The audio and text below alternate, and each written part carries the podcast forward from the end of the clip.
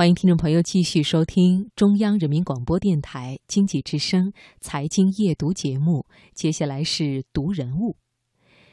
最近，星巴克宣布，公司董事长兼首席执行官霍华德·舒尔茨将于二零一七年四月三日卸任。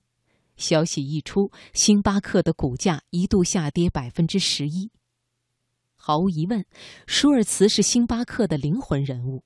在他执掌公司业务的三十年里，星巴克成为世界上人们最钟爱的品牌和全球最大的咖啡连锁店之一。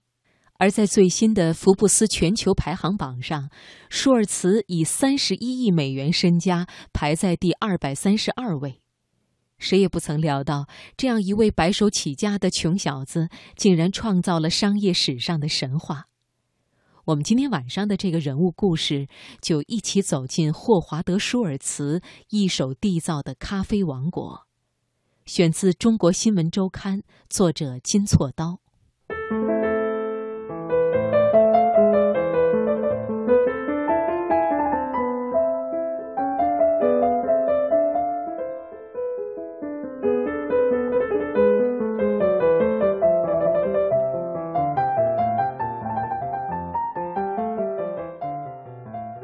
一九五三年七月十九日，舒尔茨出生在纽约布鲁克林的一个犹太人家庭。他幼年时家里十分贫穷，住在政府提供的廉价安居房里，与兄弟姐妹分享着一张小床。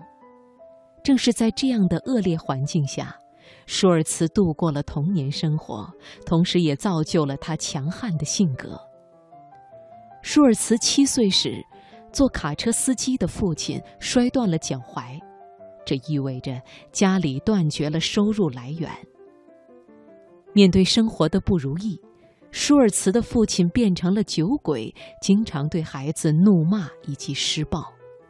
十二岁那年，舒尔茨为了避开家暴，圣诞节前夕在街上游荡，被一罐包装精美的咖啡罐吸引。他把咖啡偷偷地塞进棉衣，却被店主发现。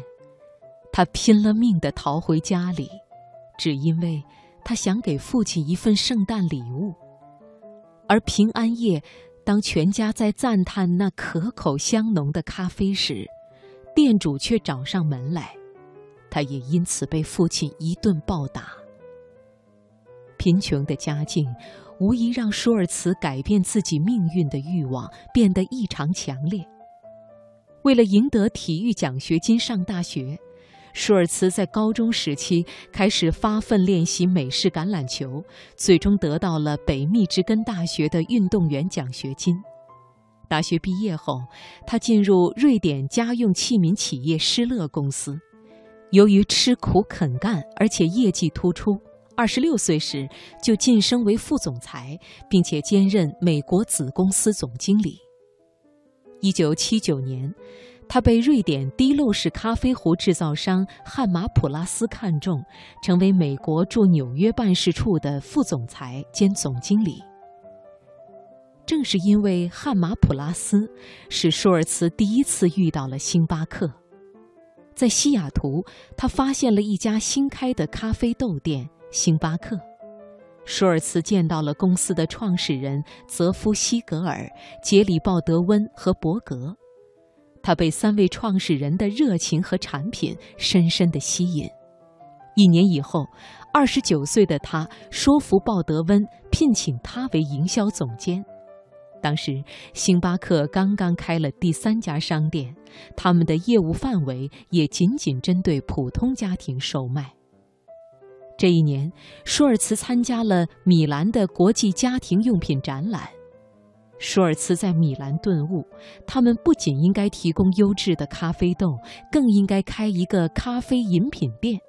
当时，在意大利全国就有超过二十万家咖啡馆，这些咖啡馆几乎遍布每一条街。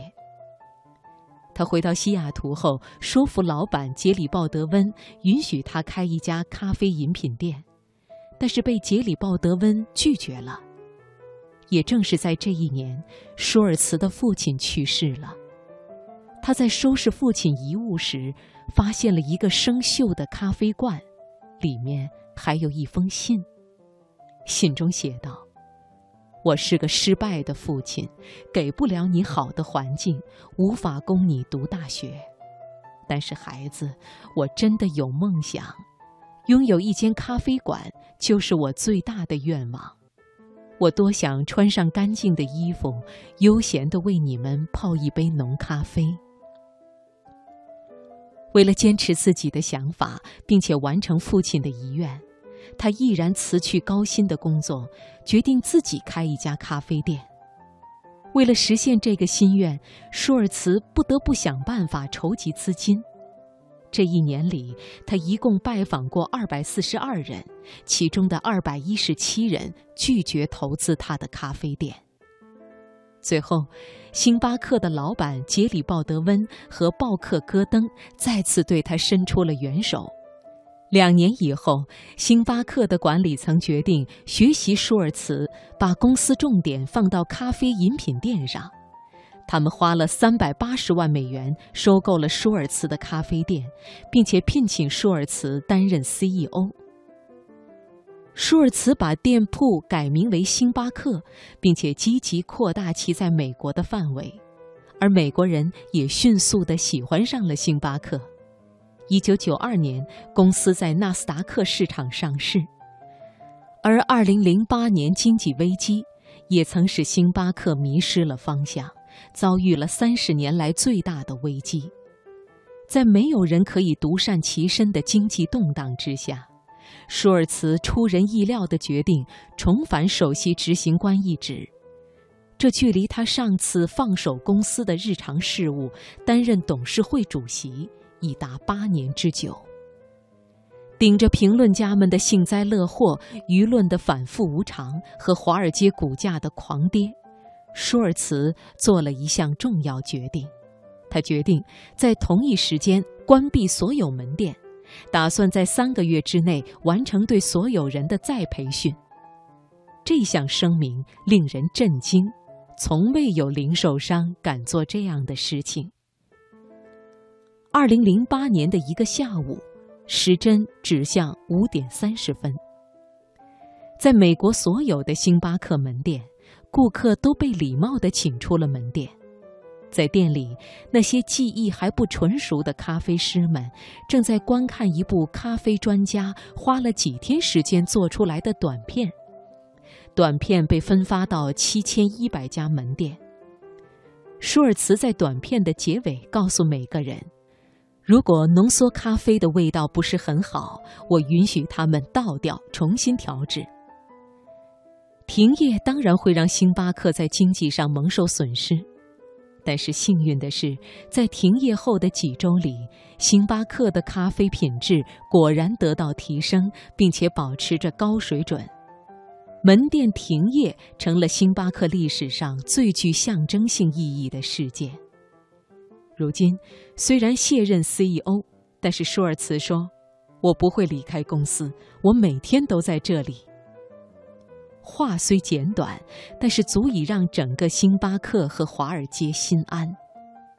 事实上，舒尔茨也不会停止前进的脚步，因为停止工作永远不是舒尔茨的风格。